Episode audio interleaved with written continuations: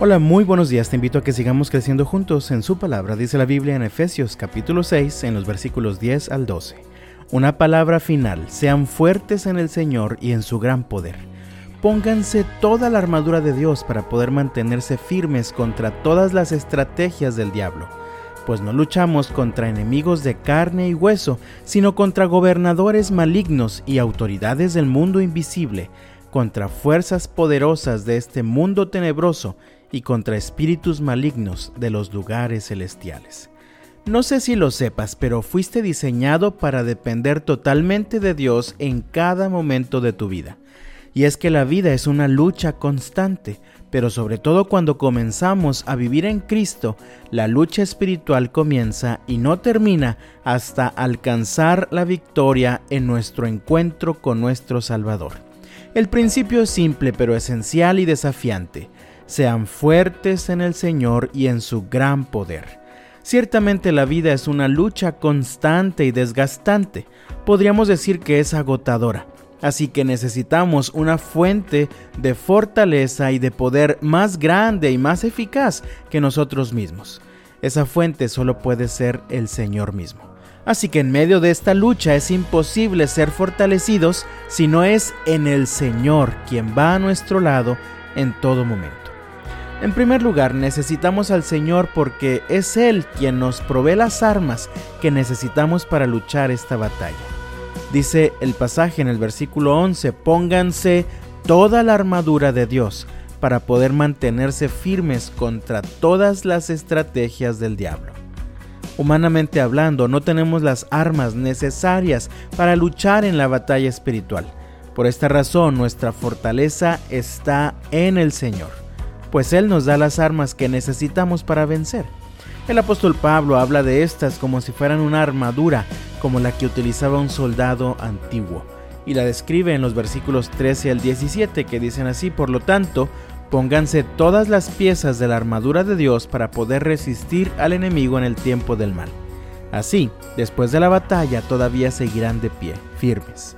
Defiendan su posición poniéndose el cinturón de la verdad y la coraza de la justicia de Dios.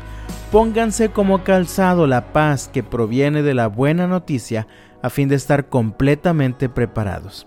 Además de todo eso, levanten el escudo de la fe para detener las flechas encendidas del diablo. Pónganse la salvación como casco y tomen la espada del Espíritu, la cual es la palabra de Dios.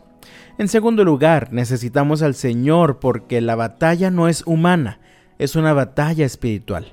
Esta batalla espiritual es una lucha contra nosotros mismos y nuestros deseos carnales que nos instan a pecar. Es una lucha contra el mundo y su influencia que nos insta a pecar.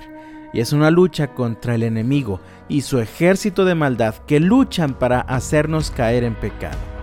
Esto queda bien claro en el versículo 12 que dice, pues no luchamos contra enemigos de carne y hueso, sino contra gobernadores malignos y autoridades del mundo invisible, contra fuerzas poderosas de este mundo tenebroso y contra espíritus malignos de los lugares celestiales.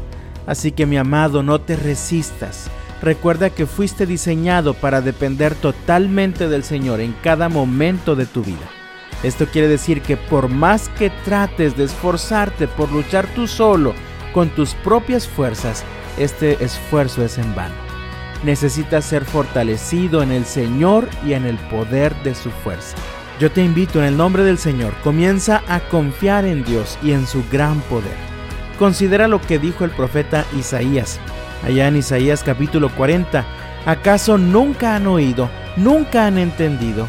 El Señor es el Dios eterno, el creador de toda la tierra. Él nunca se debilita ni se cansa. Nadie puede medir la profundidad de su entendimiento. Él da poder a los indefensos y fortaleza a los débiles. Hasta los jóvenes se debilitan y se cansan, y los hombres jóvenes caen exhaustos.